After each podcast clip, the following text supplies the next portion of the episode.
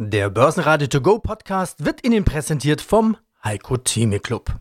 Werden Sie Mitglied im Heiko Theme Club. heiko-theme.de Der Börsenpodcast. Börsenradio Network AG. Das Börsenradio. Marktbericht. Im Börsenradiostudio Andreas Groß gemeinsam mit Peter Heinrich und Sebastian Leben.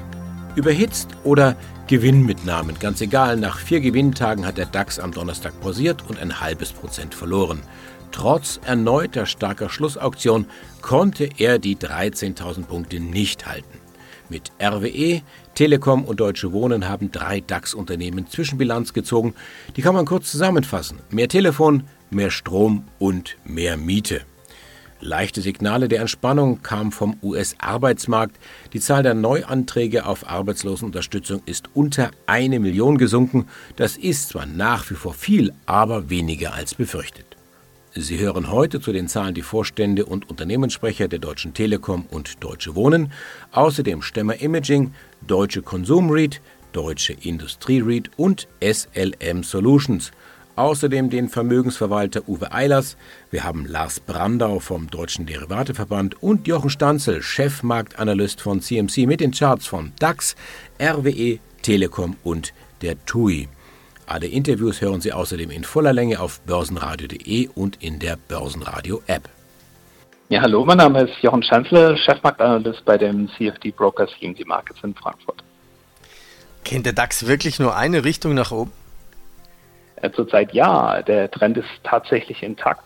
Wenn wir uns die Entwicklung anschauen, dann haben wir erstmal diesen Ausverkauf durch Corona gehabt. Dann haben wir aber auch gleichzeitig jetzt in dieser Aufwärtsbewegung eine Korrektur gesehen im Juni und dann eine Bodenbildung. Das war so ein Umkehrtag Mitte Juni, genau am 15. Juni. Und das ist so ein bisschen die tragende Säule für diese Aufwärtsbewegung. Jetzt wieder über 13.000 Punkte. Da ist eine ganz wichtige Marke, an der wir jetzt ein bisschen festhängen. Das ist die 13.072. Sollten wir die brechen nach oben, dann wären 13.530 möglich. Also es ist der Trend intakt. Da kann man nicht meckern, charttechnisch. Und hier die Schlusskurse in Frankfurt. Der DAX verlor ein halbes Prozent und ging bei 12.994 Punkten aus dem Handel. Beim MDAX waren es 0,3% abwärts, Schlusskurs 27.708 Punkte und der ATX in Wien verliert 0,8% und ging bei 2.269 Punkten aus dem Handel. Guten Morgen, ich bin Uwe Einers, Gründer und Mitvorstand der Frankfurter Vermögen. Nach vier Tagen im Plus wird es heute etwas zäh im DAX. Ist das jetzt der Beginn einer Korrektur oder nur eine Pause im Aufwärtstrend? Was denken Sie? Haben ja seit Wochen schon eine Seitwärtsbewegung in dem Markt und ich denke, das ist einfach ein Durchatmen, was auch dringend nötig ist. Wir haben eine so starke Gegenbewegung nach oben gehabt, dass das überfällig ist, dass wir hier auch einfach mal ja, ein bisschen Ruhe reinbekommen in den ganzen Markt und ich denke, das wird auch noch erstmal in den nächsten Wochen so weitergehen. Das heißt so Ruhebörse, Schaukelbörse, wir bewegen uns seitwärts so bei den 13.000. Ich denke eher so zwischen 12.200 und 13.200 der Range können wir uns hinterher bewegen. Also ich denke nicht, dass wir jetzt erstmal oben wegfliegen. Ich meine, die Liquidität ist zwar da, aber dennoch bin ich der Überzeugung, dass das erstmal in diesem Rahmen bleiben sollte. Zumal auch ja die Angst immer wieder auch aufkommt, dass die Insolvenzen steigen und die Arbeitslosigkeit dann auch dazu führen kann, dass die Wirtschaftsdaten nachlassen können. Das heißt, die Anleger, die jetzt in Richtung USA schauen und dort sehen, dass die Corona-Hilfen gefeiert werden und damit letztendlich dann auch die Konjunktur die jetzt dann hoffentlich wieder anzieht und sagen, ja, da ist das Schlimmste vielleicht schon vorbei. Die Anleger liegen möglicherweise falsch. Ja, also man muss ja schauen, was, was passiert im gesamten Umfeld. Ich meine, man muss unterscheiden zwischen den Programmen, die die Regierungen auflegen, ob sie überhaupt Sinn machen oder nicht. Und man muss unterscheiden zwischen denen, was die Notenbanken machen. Was die Notenbanken machen, mindestens hier in der EU, ist es so, dass das Geld in keinster Form in die Wirtschaft reingeht, sondern rein im Kapitalmarkt verbleibt meines Erachtens, weil die Banken sind im Gegenteil sogar restriktiver bei den Kreditvergaben geworden und vergeben eher weniger Kredite, weil sie noch vorsichtiger geworden sind. Und deswegen wird da kein Geld reingehen in die Wirtschaft. Und das, was die Regierungen machen, ich meine, wenn ich sehe, was in Deutschland ist, das ist dilettantisch und dumm. Da fließt eigentlich fast gar nichts in die Wirtschaft rein. Wenn man die einzelnen Maßnahmen sieht, Mehrwertsteuersenkung für diese kurze Zeit, das bringt den Unternehmen Wahnsinnsbelastungen in der Umsetzung im Durchschnitt.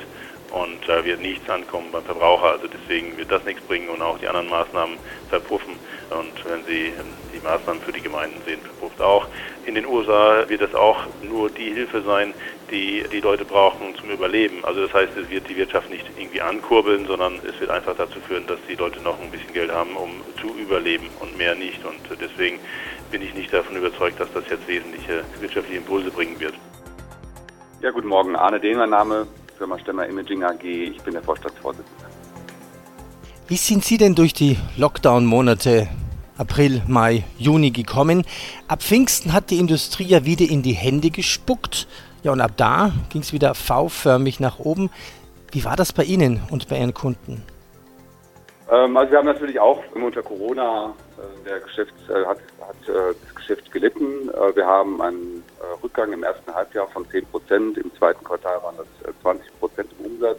Sehr regional unterschiedlich, muss ich sagen. Wir haben bestimmte Regionen, die insbesondere eben mit Themen, die kein nicht vom Lockdown betroffen waren, nehmen wir das Thema Medizin, nehmen wir das Thema Pharmaceutical, nehmen wir das Thema Logistik.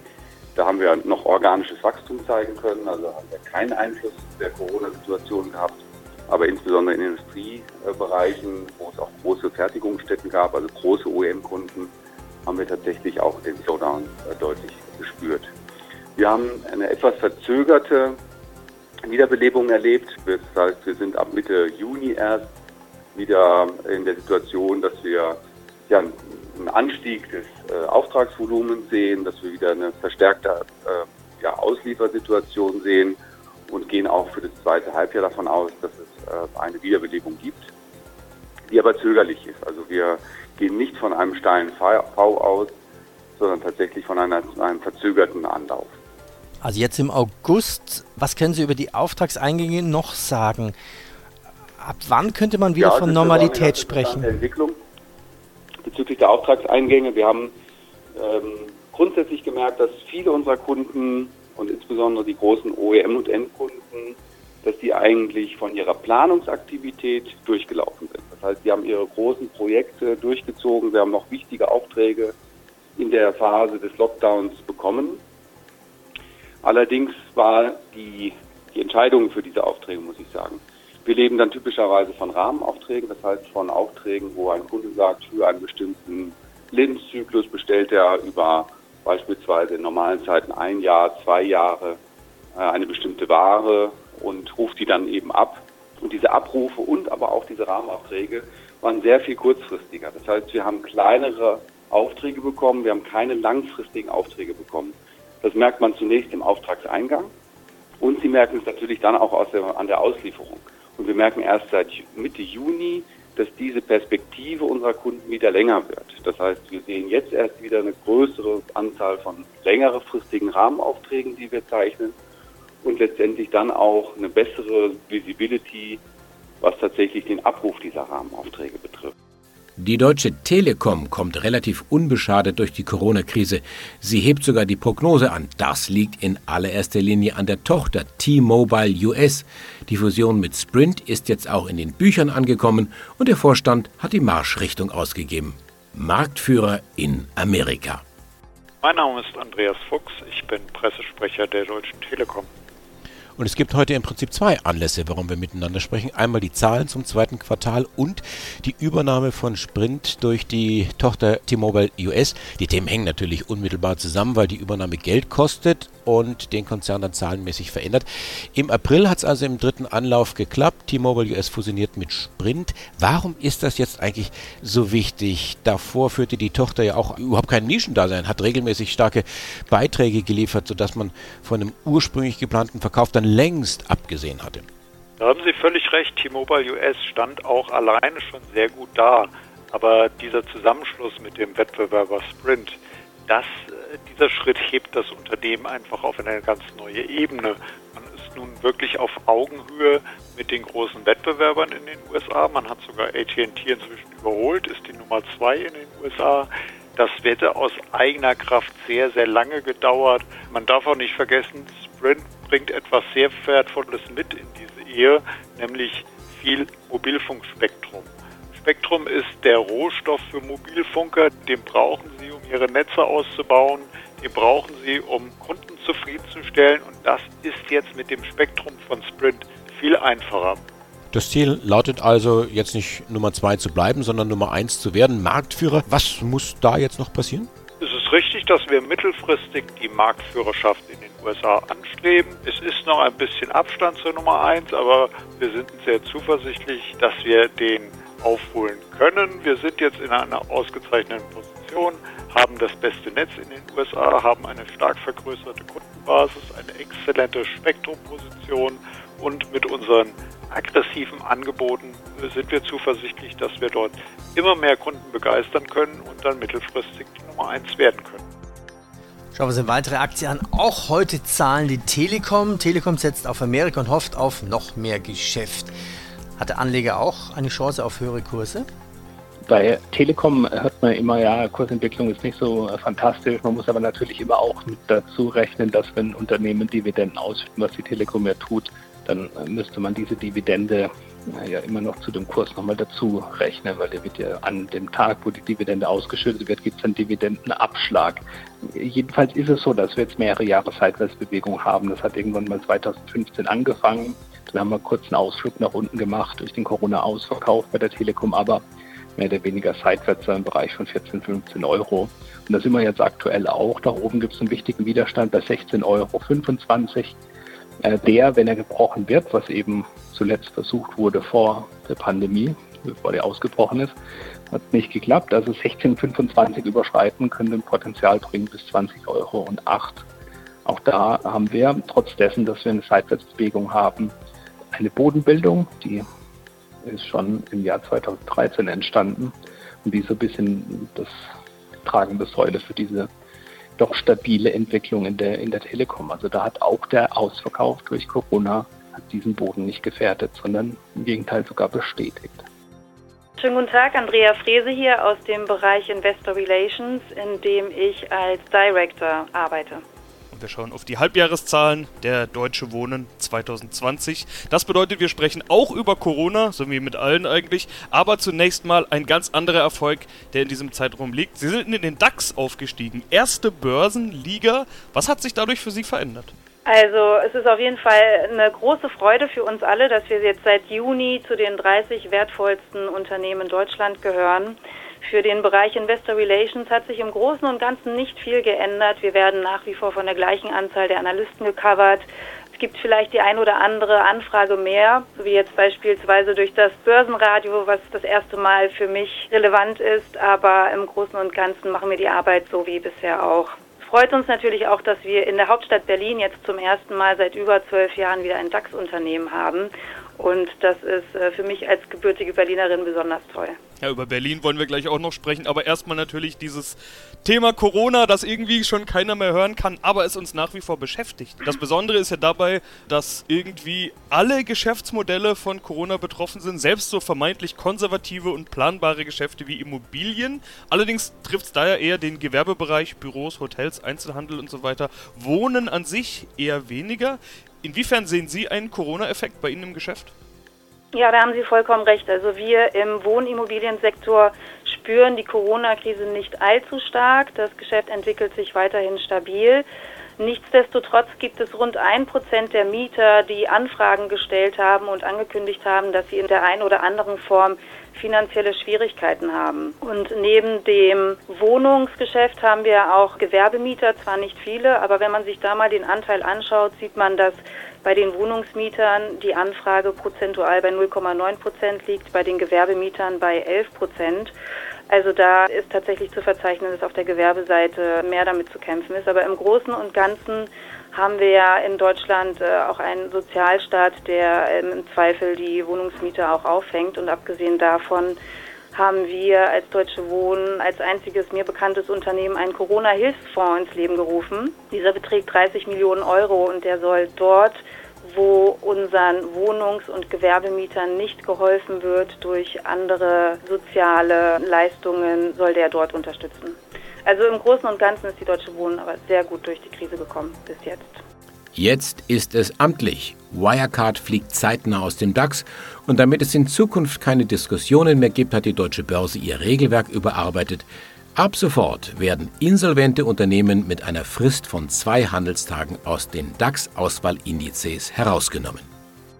Mein Name ist Lars Brandau, ich bin Geschäftsführer beim Deutschen Derivateverband und wir unterhalten uns sicherlich über aktuelle Markttrends in Bezug auf strukturierte Wertpapiere und das Marktgeschehen. Genau das werden wir tun. Momentan rennen ja die Anleger auf dem Parkett hin und her wie eine Horde aufgescheuchter Hühner, will ich mal sagen. Wir haben Corona, Bilanzen und Konjunktur. Das sind die großen Themen, die über dem Markt stehen. Es geht sehr volatil zur Sache. Das ist doch ein Fest für Derivatanleger, möchte man meinen. Also nix Sommerloch 2020. Ja, ich glaube, da muss man die Einordnung vornehmen, indem man sich ein wenig zurücklehnt und sich das Ganze mal anguckt. Und da gibt es natürlich mehrere Momente, im Daytrading-Bereich, also die, die Heavy Trader, Menschen, die sehr, sehr auf die Tageskomik fixiert sind, die haben natürlich eine klare Meinung, die sind sehr sportlich unterwegs, die sorgen auch für sehr hohe Umsätze nach wie vor. Und das lohnt sich natürlich auch, denn so wie Sie die Märkte gerade beschrieben haben, ist es eine sehr, sehr spannende Zeit. Wir sehen auf der einen Seite eine Geldschwemme, auf der anderen Seite muss der Staat mit Konjunkturpaketen mächtig nachhelfen. Also da passiert ganz viel. Es ist auch nicht für jeden klar ersichtlich, wie das dann alles zusammenpasst. Wir sehen eine Tech-Rally, wir sehen konservative Werte, die ganz woanders liegen. Wir sehen aktuell Diskussionen, wo eine Tesla bei 1300, 14, 15, 1600 ist, eine BMW bei irgendwo 50 und man sich fragt, wie kommt das alles zustande. Also wir sehen ganz neue Kennzahlen, wir sehen, dass da ganz viel passiert, aber nochmal, ich glaube, es ist vernünftig, sich ein wenig zurückzulehnen, um sich dieses Geschehen anzuschauen. Und da gibt es genau auch diese andere Seite, abgesehen von den Heavy-Tradern, die da unterwegs sind und den Day-Tradern, gibt es eben den normalen Anleger, der, der mittel- und langfristig orientiert ist, der, der im Beratungsgespräch mit seinem Berater sitzt und sagt, gut, was kann man eigentlich machen, wenn die Zeiten nicht ganz so sicher sind? Ich habe schon Angst, dass das, was jetzt als Turnaround wieder zurückgekommen ist und der DAX schon wieder bei 13.000, dass das nicht hält. Was kann ich tun? Deswegen ist das natürlich eine ganz spannende Zeit, von der sicherlich auch die strukturierten Wertpapiere profitieren können. Denn auf der einen Seite gibt es eben die, die sagen, gut, wir sind mit Trading-Produkten, wir sind mit Hebelprodukten unterwegs, wir wissen sehr genau, was wir tun, wir kümmern uns um die Tageskomik und wir sind jeden Tag mehrfach engagiert. Und es gibt eben die anderen, die sagen, nein, ich möchte mich eigentlich nicht drum kümmern, ich möchte eigentlich eher Produkte haben, die mehrere Jahre laufen. Und da gibt es genauso Möglichkeiten, die zu kaufen. Und das ist sicherlich auch momentan die größte nachgefragteste Gruppe, nämlich die Teilschutzprodukte. Walter Getty, Vorstandsvorsitzender der Deutschen Industrie REIT AG. Bei Ihnen sprechen wir schon über die neun Monatszahlen, 2019, 20 in dem Fall. Im letzten Interview, also zum Corona-Lockdown, hatten wir natürlich auch über die Situation Ihrer Kunden gesprochen. Es geht um Industrieimmobilien, wie der Name schon sagt. Es gab Mietaufschub, Stundungen, aber eigentlich keine Ausfälle. So hatten Sie die Situation damals beschrieben. Außerdem, dass die meisten Unternehmen dann im Mai eben diese Mieten, die verschoben wurden, dann auch größtenteils gezahlt haben. Herr Gitti, gab es denn inzwischen nochmal irgendwelche Komplikationen in irgendeiner Form? Macht sich Corona noch bemerkbar? Also die Kurzversion ist, dass wir auf dem normalen Niveau zurück sind. Also wir haben keine unserer Immobilien ist irgendwie geschlossen oder beeinträchtigt. Wie es unseren Mietern im Einzelnen geht, das ist sicherlich ein etwas heterogenes Bild, aber wir haben jetzt aktuell die Mieten, die werden wieder alle gezahlt. Und wir haben auch, bis auf ganz wenige Ausnahmen, die Aprilmieten, die wir nicht bekommen haben, inzwischen bekommen. Und da, wo das nicht der Fall ist, haben wir typischerweise Vereinbarungen mit den Mietern, dass das in Raten gezahlt werden kann. Das heißt, wir haben hier mit gegenseitig viel Augenmaß das Ganze äh, wunderbar hinbekommen und sind im Prinzip jetzt auf normalen Niveau zurück, sodass man, auch wenn man sich kaum traut, das auszusprechen, sagen kann, dass Corona hier bisher spurlos vorbeigegangen ist an uns. Vielleicht mit Betonung aber auf bisher, denn Sie haben jetzt von einem heterogenen Bild bei den Kunden gesprochen. Gibt es da denn bei dem einen oder anderen Grund zur Sorge? Also drohen vielleicht sogar Ausfälle? Also aktuell ist uns noch nichts bekannt und wir sind natürlich in sehr engen Austausch mit unseren Mietern. Das heißt, Stand heute ist, ist, ist, alles im grünen Bereich. Man muss aber natürlich sagen, das Kurzarbeitergeld wird ja irgendwann mal auslaufen und ob das eine oder andere Unternehmen dann nicht doch von so einem Halbkrisenmodus in den Vollkrisenmodus schaltet, das bleibt abzuwarten.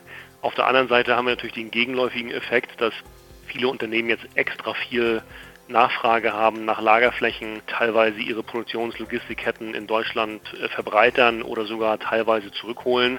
Netto muss man tatsächlich sagen, unterm Strich ist die Nachfrage nach unseren Immobilien ist die gestiegen, sodass selbst wenn es zu einzelnen Ausfällen kommen würde, wovon man eigentlich ausgehen muss, aber wie gesagt, es gibt keine Anzeichen dafür bis jetzt, dass wir die nicht nur kompensieren, sondern wahrscheinlich überkompensieren können. Aber es ist am Ende zu früh, um das abschließend zu beurteilen. RWE hat im ersten Halbjahr mehr Strom verkauft und somit mehr verdient, nämlich 1,8 Milliarden Euro. Das ist ein Plus von knapp 20 Prozent. Die Prognose wird zwar nicht angehoben, aber präzisiert. RWE erwartet nun im Gesamtjahr ein Ergebnis im oberen Bereich der bisher genannten Bandbreiten. Strom ist ja Corona-sicherheitsrelevant. RWE hatte ein starkes Halbjahr das EBITDA plus 18 Prozent auf 1,8 Milliarden Euro ist gestiegen. Ja, ist denn RWE auch im DAX an einer sicherheitsrelevanten Marke? Also es geht um das Hoch vom 15. Februar. Das liegt bei 34,46 Euro. Auch da wie beim äh, DAX die Situation, ja, es kann ein Ausbruch nach oben kommen. Äh, garantiert ist das natürlich nicht, weil wenn man sich in New York die Indizes anschaut, und ich komme gleich zur RWE, aber vielleicht die kleine Seitennotiz, die sind eben auch in wichtigen Widerstandsmarken. Nasdaq 100 zum Beispiel 11.225, aber auch der Dow Jones ist zuletzt eben doch deutlich angestiegen. Also die Blue Chips und, äh, sage ich mal, Value-Aktien, all die, die in die Schublade Verlierer gesteckt wurden, die werden jetzt auch aufgesammelt. Jetzt sind die Versorger nicht unbedingt diejenigen, die die großen Verlierer sind, der RWE.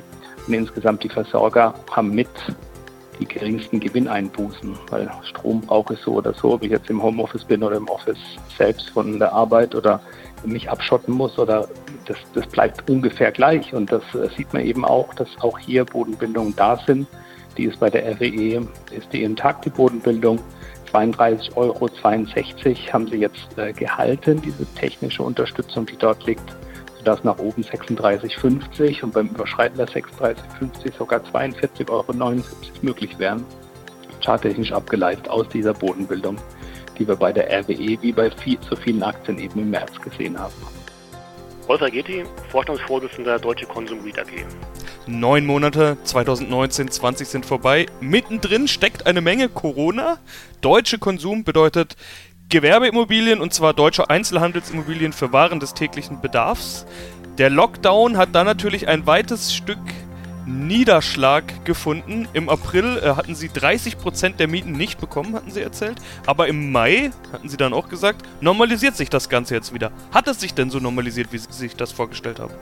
Die Kurzversion ist ja. Also alle unsere Läden sind wieder offen und fast alle Mieter zahlen wieder ihre Miete. Wir sind hier bei fast 100% der Mieteinnahmen, die wir aktuell generieren und haben auch bei den ausgefallenen Mieten des Aprils teilweise auch das Mais noch entsprechende Vereinbarungen für fast alle Mieter bereits geschlossen, die in fast allen Fällen dazu führen, fast die gesamte Miete zu zahlen, sodass man sagen muss, jetzt ganz oft fast gesagt, aber dass, dass man davon ausgehen muss, dass wenn alles so bleibt, sozusagen die tatsächlich monetär messbaren Effekte der Krise doch sehr, sehr klein waren bei uns.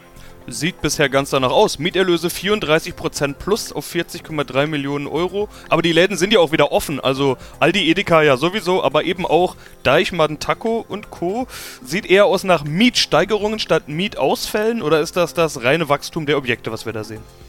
Das ist beides. Also wir haben, natürlich ist die, die Deutsche Konsum REIT AG ist jetzt nicht ein Unternehmen, was sich auf die Fahnen geschrieben hat, die Mieten dramatisch zu erhöhen. Das ist nicht unser Spiel. Unser Spiel ist sozusagen starke Cashflows einzulocken und die intelligent zu verwalten und die Miete moderat steigen zu lassen. Tatsächlich steigt die Miete ein kleines bisschen, äh, auch in der Like-for-Like-Betrachtung. Das hat zwei wesentliche Gründe, oder drei eigentlich. Erstens sind die meisten Mietverträge mehr oder weniger vollständig, nicht ganz leider, an die Inflation gekoppelt. Das heißt, wir wachsen hier ein bisschen mit. Zweitens haben wir einzelne Objekte, wo wir durch Aufwertung des, des Bestandes die Miete auch steigern können, weil wir dem Mietherr einfach ein besseres Produkt anbieten.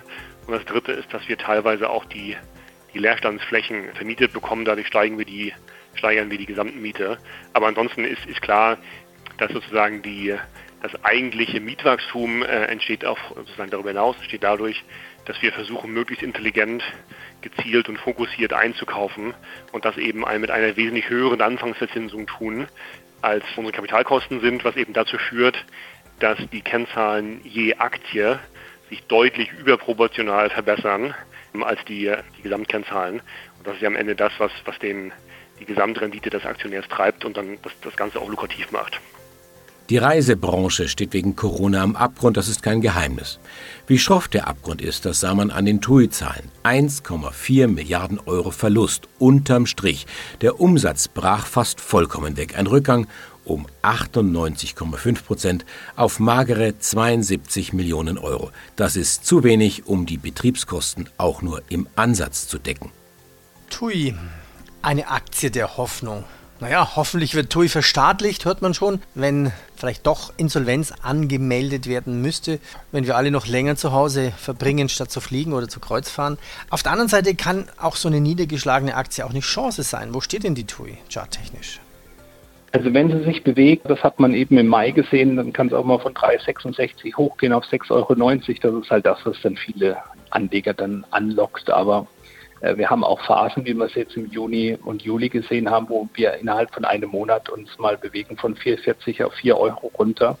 Also so ein 10% Band mehr oder weniger seitwärts gelaufen. Jetzt haben wir zuletzt wieder so ein bisschen einen Rallye-Versuch gesehen. Es geht da charttechnisch um eine Bodenbildung, die wir aus, auch wieder im März, viele Aktien haben im März eben den Boden gebildet, die ganzen Stützungsmaßnahmen und so weiter dann ähm, der, der Regierungen und Zentralbanken gekommen sind.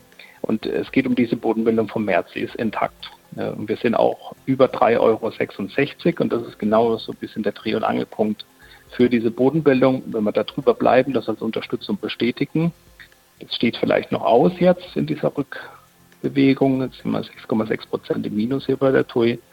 Wenn die 3,66 hält, kann man davon sprechen, dass die Bodenbildung vom März intakt ist. Wenn wir da drunter fallen sollten und es nicht schaffen, da drüber zu kommen, dann muss man vorsichtig werden, weil es dann eben, ja, diese ganze Bodenbildung, dieses Konstrukt der Stabilisierung bei TUI würde dann unter 3,66 hinterfragt werden. Also da kommt es jetzt zu einem Test vermutlich und den kann man jetzt beobachten. Guten Tag, mein Name ist Dirk Ackermann, bin CFO bei SLM Solutions. Ihr großes Thema ist ja der Turnaround, an dem arbeiten Sie und im ersten Halbjahr sind Sie auch ein Stück näher gekommen. 6 Millionen Euro Verlust beim EBDA sind näher an der Null als die 18,9 Millionen Minus im Vorjahr. Wenn wir über Profitabilität sprechen, dann sollte man sowieso schauen, was unter dem Strich bleibt und da sind es immer noch 12,5 Millionen Euro Verlust. Im Vorjahr waren es noch 30,8 Millionen Euro Minus. Wie sehr wirft Sie Corona jetzt zurück auf diesem Weg in Richtung Profitabilität?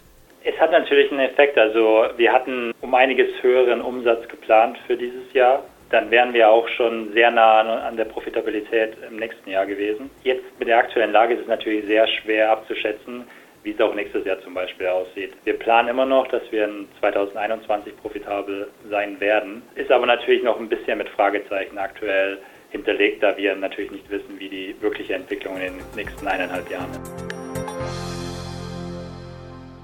Börsenradio Network AG. Marktbericht. Der Börsenradio To Go Podcast wurde Ihnen präsentiert vom Heiko Theme Club. Werden Sie Mitglied im Heiko Theme Club. heiko-theme.de